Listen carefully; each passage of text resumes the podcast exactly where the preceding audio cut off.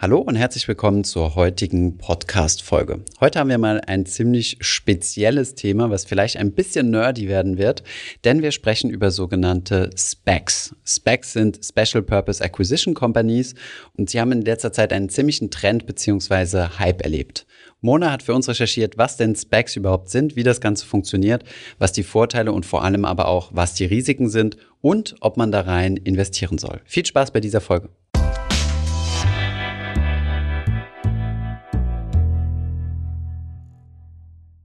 Heute haben wir wieder eine Folge Finanzfluss exklusiv und wir sprechen über sogenannte Specs. Ich persönlich habe mich in dieses Thema noch nicht reingewühlt, von daher entdecke ich das Thema genauso wie ihr.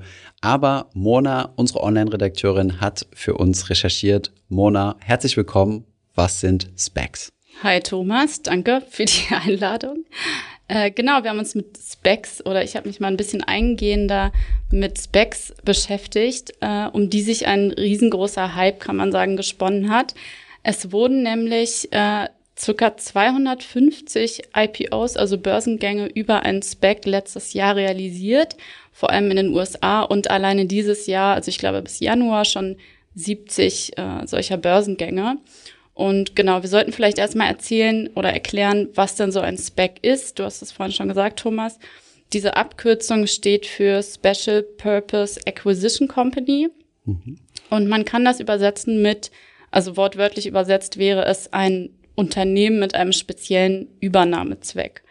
Das heißt, es handelt sich bei einem SPEC um eine Kapitalgesellschaft, die kein eigenes operatives Geschäft hat. Das heißt, sie ist leer man spricht also auch von leeren Mantelfirmen. Und diese Mantelfirmen gehen an die Börse leer mit dem einzigen Ziel, anschließend ein anderes Unternehmen aufzukaufen und dieses Unternehmen dadurch an die Börse zu hieven. Und ja, bei ihrem eigenen Börsengang, also dieses SPEC, gibt Aktien aus und sammelt dadurch Kapital ein und mit diesem Kapital wird dann die Fusion am Ende bezahlt.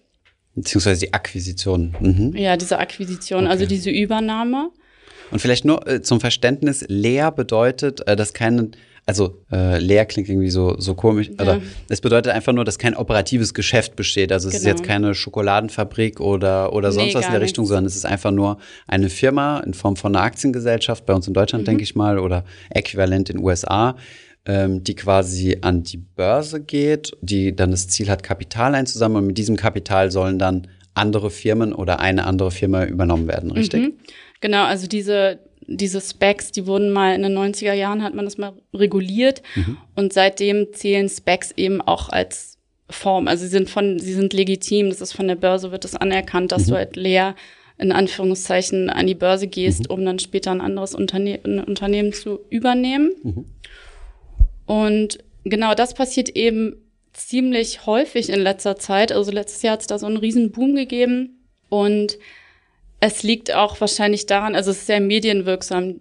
Die Medien berichten da viel drüber, weil es vor allem prominente Köpfe sind, die diese Specs ins Leben rufen. Das heißt, es sind Hedgefondsmanager oder Investmentbanker oder Ex-Deutsche Bankchefs oder Ex-Firmengründer und so weiter. Also Leute, die man kennt, die sowieso in der Öffentlichkeit stehen und ähm, genau dann so ein Spec auflegen. Okay. Ähm Jetzt stelle ich mir als Investor natürlich eine Frage, warum soll ich denn in eine leere, nicht produzierende Firma investieren? Also was passiert denn dann mit meinem Geld? Also das Ziel von dieser Firma ist es, Geld einzusammeln. Wie, mhm. wie geht's? Also kann man sich ähnlich vorstellen wie ein Fonds? Kommen wir vielleicht noch gleich dazu, zu den Ähnlichkeiten. Ähm, aber was passiert da mit meinem Geld? Genau, also ein Fonds ist es nicht, weil es eben nur ein Unternehmen ist, was am Ende aufgekauft wird von dem mhm. SPEC. Mhm. Das heißt, ich vertraue diesem SPEC-Manager, also dem Menschen oder dem Team, diesem Manage Management-Team, das den Spec aufgelegt hat, dem vertraue ich, dass es ein, ich sag mal, zukunftsträchtiges Unternehmen findet. Und in dieses investiere ich dann automatisch. Also ich vertraue dem quasi blind. Ich gebe dem mein Kapital oder mein Geld. Und ähm, dieses Geld wird dann erstmal auf ein Treuhandkonto gelegt. Das ist ein festverzinstes Treuhandkonto. Also es, es wird tatsächlich in sehr sichere oder in, ausschließlich in sichere Wertpapiere investiert. Äh, also in den USA sind es vor allem amerikanische Staatsanleihen zum Beispiel. Mhm. Da gibt es dann wenig Rendite, also irgendwie einen halben Prozent gerade, glaube ich. Genau, aber es ist ja auch nur ein Parkplatz, ne? Also das Geld genau, muss ja nur geparkt werden, bis dann die Akquisition stattfindet. Richtig. Und für diese Akquisition, also es steht von Anfang an überhaupt nicht fest, welches Unternehmen später gekauft werden soll. Es ist einzig und allein so der Themenbereich festgelegt, dass dann der Spec Manager sagt, ich möchte gerne in Unternehmen, das besonders nachhaltig ist, investieren oder in Fintech oder äh, in die, in, ja genau, also so, so zukunftsträchtige Branchen. Es wird jetzt kein Braunkohleunternehmen sein oder irgendeine Großmetzgerei, also schon was, äh, ja, wo man sagen würde, das hat jetzt, hat jetzt Zukunft und ist gerade auch so im Kommen. Und genau, es steht aber nicht fest, welches, welche Firma das sein wird. Und die, die Spec-Manager haben dann zwei Jahre lang Zeit, um ein geeignetes Unternehmen zu finden mhm. und diesen Deal quasi, ähm, ja, abzuschließen. Diesen Deal oder? abzuschließen. Mhm. Und solange liegt das Geld der Anleger auf diesem Treuhandkonto. Mhm. Ähm, was ich mir jetzt ein bisschen schwierig vorstelle, ist, was ist denn, also man hat ja nicht, du wirst ja nicht genau eine Firma finden, die genauso viel kostet wie das Geld, was eingesammelt wurde. Also was mhm. ist denn in der Regel, äh, wird, wird die Übernahme vielleicht ein bisschen teurer sein? Ähm, wenn du eine größere Firma kaufen willst, was ist denn, wenn auf einmal mehr Geld benötigt wird, um diese Übernahme zu tätigen? Mhm. Also in der Tat ist es die Regel, dass, äh, dass das Unternehmen, was aufgekauft wird, deutlich teurer ist als das Spec. Also ich glaube sogar zwei Drittel im Schnitt teurer ist als die als diese Spec-Firma. Und du hast dann das von den Anlegern eingesammelte Geld und das wird da nicht reichen. Das heißt, oder in den meisten Fällen reicht es nicht. Ähm, das heißt, du holst dir noch professionelle Investoren an Bord. Also ja, Großinvestoren, stellst ihnen das vor, aber auch erst, wenn du ein geeignetes Unternehmen gefunden hast. Also wenn du jetzt mhm. sagst, ich möchte Airbnb kaufen, hat zum Beispiel jemand versucht, aber nicht mhm. geschafft. Und ähm, ja, sagst dann, das Geld reicht nicht, gehst dann zu Großinvestoren, schlägst es denen nochmal vor. Die können dann entscheiden, möchte ich da mein Geld reinstecken oder nicht, grob gesagt, also ganz mhm. vereinfacht gesagt. Okay, das heißt, in diesem Fall würde der Spec das Ding dann nicht komplett kaufen, also die Firma nicht komplett kaufen, sondern sucht sich dann quasi Co-Investoren wie ähm, du hast jetzt große Investoren gesagt, aber es sind dann, was weiß ich, äh, Private Equity Fonds oder, oder High Net Worth Individuals genau. oder, oder irgendwelche äh, ja, institutionellen Anleger. Mhm. Und ähm, du hast eben schon ganz kurz angesprochen, was passiert, wenn, die, wenn, wenn keine Firma gefunden wird, also wenn kein sogenanntes Target gefunden wird. Und Airbnb finde ich super interessant, können wir also gleich mal mhm. drüber sprechen, wie das funktioniert? Äh, also wenn keine Firma gefunden wird in diesen zwei Jahren, dann bekommen die Anleger und Investoren auf jeden Fall ihr Geld zurück erstmal. Also das Geld, was sie gegeben haben. Äh, da muss man vielleicht dazu sagen, dass sie, wenn sie jetzt investieren in dieses Spec, dass sie da ähm, sogenannte Einheiten erwerben.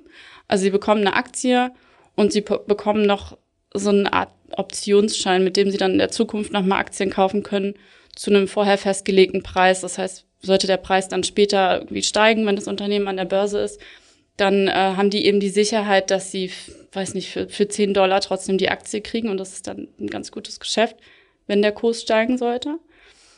Und genau, also dieses, dieses investierte Kapital, wofür sie die Aktien bekommen haben, die können sie dann zurückfordern und das bekommen sie dann auch zurück. Also dieses Geld und gleichzeitig eben die Zinsen, wenn dann Zinsen bei rausspringen von dem von den Einlagen, die auf dem Treuhandkonto liegen. Das heißt, die Firma wird quasi abgewickelt, also die Spec-Firma, die ja. Hülle quasi. Und das ist der Fall, in dem die Investoren absolut keinen Gewinn machen. Okay, jetzt investierst du ja in eine leere Hülle rein. Ähm, das bedeutet, du weißt im Vorfeld noch nicht, äh, welche, welches Unternehmen die Spec-Manager kaufen werden. Angenommen, es ist eine Firma, wo du komplett konträr bist und wo du sagst, ich will das überhaupt nicht haben. Äh, zum Beispiel, äh, weiß jetzt nicht, du hast Airbnb angebracht und ich bin da kein großer Fan von wegen Corona oder was auch immer. Mhm. Ähm, kann ich da irgendwie, komme ich da irgendwie raus oder was passiert dann? Also wenn die Investoren sagen, nö, wir wollen dieses, äh, dieses Unternehmen nicht kaufen, weil du hast ja als Aktionär auch ein, ein Stimmrecht. Das heißt, du kannst dich ja theoretisch auf der Hauptversammlung der leeren Hülle dagegen entscheiden, oder? Mhm. Genau so ist es. Also du kannst sagen, ich möchte das nicht, deine Stimme abgeben und sollte es so sein, dass eine Mehrheit, also mehr als 50 Prozent der Aktionäre sagen, äh, wir haben auch keine Lust auf, den, auf diesen Deal, dann kommt dieser Deal auch nicht zustande und dann wäre es auch der Fall, dass das investierte Geld dann wieder an die Anleger zurückgeht. Mhm. Und du kannst aber als Anleger auch, wenn diese Mehrheit nicht zustande kommt, trotzdem noch aussteigen. Also bevor dann ähm, das Unternehmen gekauft wird und dieser ganze Börsengang von dem neuen Unternehmen äh, ja oder diese Fusion abgewickelt wird, kannst du noch sagen, ich will mein Geld zurück und und gehen. Dann kommen wir mal zu einer ein bisschen praktischere Frage. Wie investiert man denn als Anleger genau? Also Ähm, was bekomme ich jetzt für mein Geld? Genau, ich hatte es eben schon mal kurz erwähnt. Also du gibst dem Spec dein Geld und bekommst dafür sogenannte Units, also diese Einheiten, die aus einer Aktie, also so einer Stammaktie bestehen und eben ähm, diesem Bezugsrecht beziehungsweise einem Bruchteil von so einem Bezugsrecht, mhm. äh, dass es dir eben sichert, dass du in Zukunft von diesem Unternehmen nochmal Aktien kaufen kannst. Also auch wenn das, wenn dieses Wenn's fusionierte quasi eine Kapitalerhöhung gibt. Mhm. Genau, wenn das fusionierte Unternehmen an der Börse ist und die Kurse anspringen und die Aktie jetzt nicht mehr 10 Dollar kostet, sondern 15 Dollar, dann hast du trotzdem noch das Recht, die für, ich sag mal, 11 Dollar zu kaufen. Also dieser mhm. Preis wird vorher festgelegt. Und äh, genau das ist ein Punkt, der immer wieder erwähnt wird, warum es für Anleger so interessant ist, in, in Spec zu investieren, weil du halt von vornherein mit dabei bist. Du kriegst den, also wenn es einen Hype gibt, auf jeden Fall mit. Mhm. Und ähm, kannst nicht erst, also es gibt keine Chance, dass du zu spät einsteigst. Mhm. Jetzt hast du ja eingangs schon erwähnt, dass es Specs ja schon ziemlich lange gibt, schon in den 1990er Jahren. Und mhm. ähm, in der Finanzkrise, also 2007, 2008, ist das Ganze dann abgeflaut. Also in der letzten Zeit hat man, also sagen wir es mal so, in den letzten Jahrzehnten hat man nicht so viel mehr über Specs gesprochen und jetzt haben wir so einen regelrechten Boom, wie du hast gesagt, 250 IPOs im letzten Jahr, allein schon im Januar 21, 70 weitere, also mhm. international überwiegend in den USA. Wie, wie kommt es dazu? Also warum, warum boomt das auf einmal so? Warum ist das so ein, so, so, so, so ein Ding auf einmal mhm. wieder? Ja, also es gibt mehrere Theorien, warum es gerade jetzt so aufgekommen ist, also vor allem 2020. Und eine Theorie ist, dass es auch mit der Corona-Krise zusammenhängt, weil es für Firmen jetzt weitaus schwieriger geworden ist, an frisches Kapital zu kommen. Also die Banken sind ein bisschen oder ziemlich zögerlich geworden, ähm, weil die Risiken auch einfach gewachsen sind und jetzt Kredite zu verteilen, ähm, ja, davor schrecken viele Banken zurück. Das heißt, dass es könnte ein Punkt sein, dass jetzt eben die Firmen oder auch kleine Firmen, Startups sagen, gut, wenn wir jetzt so einen, so einen normalen Börsengang, der ohnehin schon sehr teuer und sehr aufwendig ist, wenn wir den, ähm, wenn wir darauf jetzt keine Lust haben oder uns das auch selbst zu riskant ist, weil irgendwie was schiefgehen könnte, warum wählen wir da nicht diesen Weg durch die Hintertür in Anführungszeichen mhm. und lassen uns von einem Spec schlucken und äh, sind dann durch automatisch so, quasi an der Börse. Genau, kommen mhm. so an die Börse, ohne dass sie sich tatsächlich um so viel kümmern müssen, weil ähm, ja das Unternehmen, das börsengelistete Unternehmen besteht ja schon und ähm, sie ersparen sich dadurch alles, was bei einem normalen traditionellen Börsengang so ein, anfällt. Mhm. Also dass sie sich großartig beweisen müssen vor Investoren, dass sie da so eine riesen Roadshow abhalten müssen. Mhm um Kapital einzusammeln und äh, also im Endeffekt ja. müssen sie nur den Sponsor, also den, den oder beziehungsweise den, das Back-Management überzeugen zu sagen, hey, kauft uns und dann, äh, dann kauft äh, der Spec die, eventuell mhm. mit, mit Co-Investoren und dadurch sind sie ja quasi direkt an der Börse gelistet. Mhm, ne? Genau, wobei es ja eigentlich auch immer umgekehrt eher funktioniert, also dass der Spec-Manager sagt, ich gehe jetzt auf die Suche nach einem mhm, Unternehmen. Genau und hat ja einen Investitionsdruck, ne? er muss es genau. ja in einer genau. gewissen Zeit durchziehen. Genau. Ähnlich wie so ein Private Equity Fonds, mhm. die sammeln ja auch erstmal größere Beträge ein, machen den Fonds dann zu und dann wird das Geld investiert. Und ich habe das ja auch in meiner Bankpraxis mitbekommen, dass da immer ein ziemlicher Investitionsdruck herrscht, der sich dann mhm. auch meistens in steigenden Preisen niedergespiegelt, wenn dann mehrere Private Equity Fonds eine Firma kaufen wollen. Mhm. Ähm, Genau, spannende, spannende Praxis. Äh, kleine Anekdote, auch super interessant ist WeWork, richtig? Mhm. WeWork hat ja einen gescheiterten Börsengang hingelegt und die haben es jetzt über eine, einen Spec versucht. Genau, also es gab jetzt vor kurzem ein paar Nachrichten, dass äh, WeWork in Gesprächen ist mit mehreren Spec-Managern oder, mhm. oder Spec-Firmen und ähm, jetzt diesen Weg versucht, nachdem sie 2019, Ende 2019 gescheitert sind. Also sie wollten an die Börse gehen, dann ähm, kamen da ziemlich viele Ungereimtheiten auf. Es war die Rede von Interessenskonflikten zwischen dem Gründer und äh, ja der Firma und ich glaube, dass WeWork auch, also es waren Anschuldigungen in die Richtung, mhm.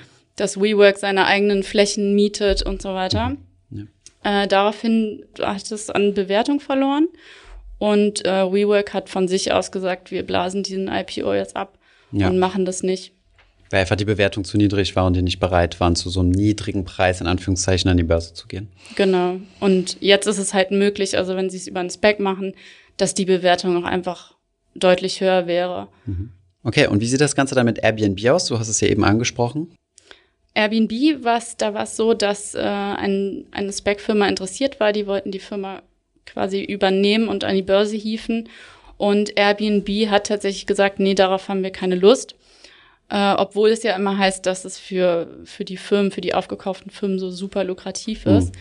Äh, Airbnb hat gesagt, wollen wir nicht und ähm, hat einen eigenen IPO gemacht dann. Also genau, sind selbst an die Börse gegangen und es hat auch jetzt, also es ist nicht so schlecht geendet für Airbnb. Der Kurs steht jetzt bei 170 Euro ungefähr. Ist gestartet mit 100 bei Ich glaube auf jeden Fall ein gutes Plus direkt bei Start, ja. in letzter Zeit also bei vielen ist die Frage, ob sie es mit einem Spec jetzt irgendwie besser geschafft hätten oder, mhm. oder höher katapultiert werden. Ähm, aber sie haben jedenfalls gesagt, das möchten wir nicht und ähm, es auch für lukrativer befunden, das selbst zu machen, weil sie auch ganz gut durch die, also überraschenderweise ganz gut durch die Pandemie jetzt gekommen sind. Mhm. Genau. Okay, ähm, ich sehe, ich persönlich, hatten wir schon mal vorher darüber gesprochen, äh, sehe ziemliche Parallelen äh, zum, äh, zum Private Equity. Es ist natürlich nochmal komplexer. Beim Private Equity ist es ja private, also da wird ja Geld eingesammelt in einen großen Investmentfonds-Topf und dann meistens äh, wird im Private Equity das Ganze umgekehrt gemacht. Da werden Firmen gekauft, die bereits an der Börse sind und werden dann quasi in, äh, in private Hand genommen und dann werden die quasi ja, nochmal auf Vordermann gebracht oder so, die typischen Heuschrecken in Anführungszeichen. Und äh, dieses Specs klingt für mich ähnlich. Also du hast so ein Top-Management, was sich eigentlich auch ganz gut bezahlen lässt. Du hast hier rausgesucht, 20 Prozent der Anteile der, der Aktien gehen quasi direkt in die Tasche der, mhm. der Manager oder der Firma, die halt diesen, diesen Spec lanciert. Und das Geld wird dann quasi investiert, um Akquisitionen zu betreiben. Und, und so, so wird dann halt die äh, Rendite erwirtschaftet. Genau, also die, die Spec-Sponsoren ziehen den größten Vorteil daraus, weil sie sich, wie gesagt, wie du gesagt hast, diese Anteile sichern vorher zu einem sehr günstigen Preis. Und ähm, ja, selbst wenn es dann an der Börse für das aufgekaufte Unternehmen nicht super gut laufen sollte, dann haben sie meistens trotzdem einen Gewinn erzielt. Das ist bei den Anlegern nicht so, weil die eben eine Aktie kaufen für, ähm, ich sag mal, 10 Dollar. Und wenn der Kurs dann runterrauscht, und das ist häufig passiert, äh, ein klassisches Beispiel ist Nikola. Da mhm. ist der Kurs extrem abgestürzt, nachdem die an die Börse gegangen sind durch den Spec. Ähm, wenn das passiert, dann habe ich als Anleger verloren. Mhm. Also klar, ich kann dann auch drin bleiben und warten, vielleicht wird es auch irgendwann besser, aber sehr gutes Beispiel und sehr guter Hinweis. Äh, Nikola, ähm, braucht man jetzt vielleicht nicht so sehr ins Detail gehen, aber es war äh, oder es ist, die Firma gibt es ja noch eine Firma, die äh, viel in der Kritik stand, zu Recht auch. Die haben gezeigt, wie sie so einen ganz tollen Elektro-LKW gebaut haben und haben den einfach nur einen Berg runterrollen lassen ja. und haben dann so ein Werbevideo gemacht. Das habe ich dann auch mal gesehen. Hast du es dir angeguckt? Ja, ja. Sehr, äh, sehr entertaining, wenn man weiß, wie dieses Video entstanden ist und dass es ist halt alles Schall und Rauch ist. Und ähm, ja. von daher, es ist keine äh, Get-Rich-Quick-Sache. Gibt es denn, also ist es tatsächlich so, gibt es da Studien dazu, die zeigen, dass man mit Specs schlechter abschneidet, als wenn man jetzt ganz normale äh, Aktien kauft? Also einfach, einfach Aktien kaufen von Firmen, die sowieso schon gelistet sind, ohne jetzt hier diese, diese ganz äh, hochkomplizierte Finanzgeschäfte? Genau, es hat äh, mehrere Studien dazu gegeben. Also die Financial Times unter anderem hat es mal untersucht, zusammen mit äh, S&P Global, dem Finanzdienstleister. Und bei dieser Studie kam raus, dass äh, tatsächlich die Mehrheit der Unternehmen, die da aufgekauft werden, also der Specs, die an der Börse sind, am Ende ähm, unter 10 Dollar notieren. Das heißt, wenn sie jetzt für 10 Dollar ausgegeben werden und darunter liegen, dann ist es ein Verlust für die Anleger. Und ähm, das hatte auch nochmal das Wall Street Journal, hatte das mal in einem Einjahreszeitraum untersucht und ist auch zu einem Ergebnis gekommen, dass ähm, der durchschnittliche Kursverlust nach so einer Spec-Transaktion 12 Prozent beträgt und ja. Okay, gut, das ist jetzt ein sehr kurzer Betrachtungszeitraum, aber das, das sagt schon relativ viel aus, würde ich mal sagen. Ähm, Jetzt ist es aber so, also in Amerika gibt es ja extrem viel von diesen Specs, also die meisten sind ja dort. Wie sieht es bei uns in Europa aus? Äh, gibt es sowas in Deutschland auch, dieses Konstrukt?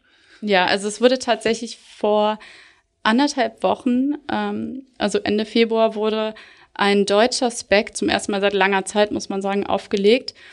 Äh, der nennt sich Lakestar 1 und wurde von dem Investor Klaus Hommels aufgelegt. Und ja, dieses, dieser Spec ist jetzt auf der Suche oder der Investor ist auf der Suche nach einem jungen Unternehmen und hat wohl bisher nur gesagt, dass es in den Tech-Bereich gehen soll, also junges Tech-Unternehmen. Mhm.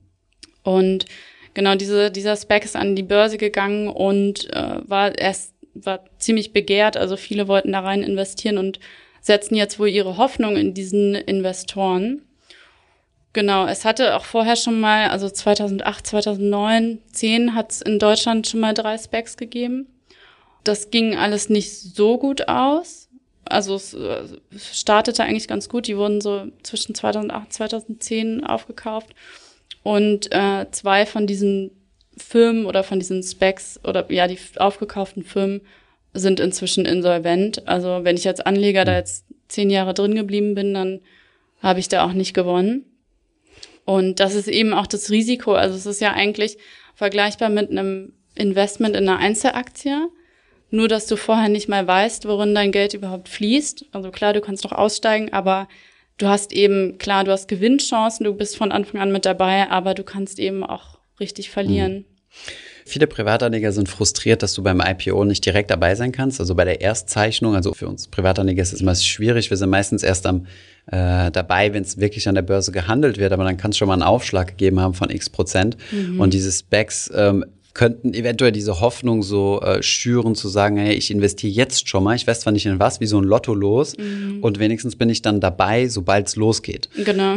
Auf der anderen Seite, und da kommen wir vielleicht mal so langsam zum Fazit, ähm, halte ich das nicht für eine, für eine sinnvolle Anlagestrategie. Es ist meiner Meinung nach nochmal deutlich riskanter als eine Investition ähm, in Einzelaktien. Und ähm, ja, wir haben diesen Podcast halt überwiegend mal gemacht, um, um aufzuklären, was das überhaupt ist. Denn äh, das wird so schnell gesagt und solche Hype-Themen sind super schnell in allen Medien.